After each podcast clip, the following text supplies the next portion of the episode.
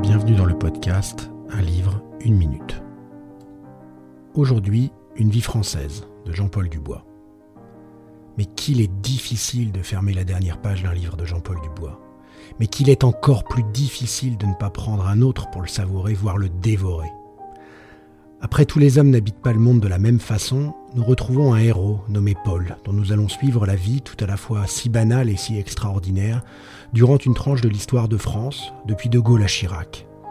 De son enfance, il est marqué par la mort de son frère aîné, son adolescence lui fait découvrir la vie avec les petites anglaises comme il se doit, ses années d'étudiant, si l'on peut dire alors qu'elles se déroulent dans la France perturbée de 1968, le font verser mollement vers l'extrême gauche. Il se marie et devient papa poule qui trouve finalement le succès en tant que photographe d'arbres, ce qui lui vaut l'appel de Mitterrand.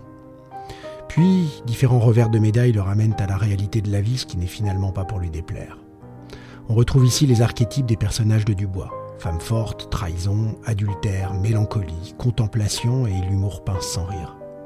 Pour ma part, qui répète souvent que c'était mieux avant, le fait de revivre l'ambiance d'une partie de ma vie, de retrouver cet univers si particulièrement attachant de l'auteur, m'ont fait adorer ce livre.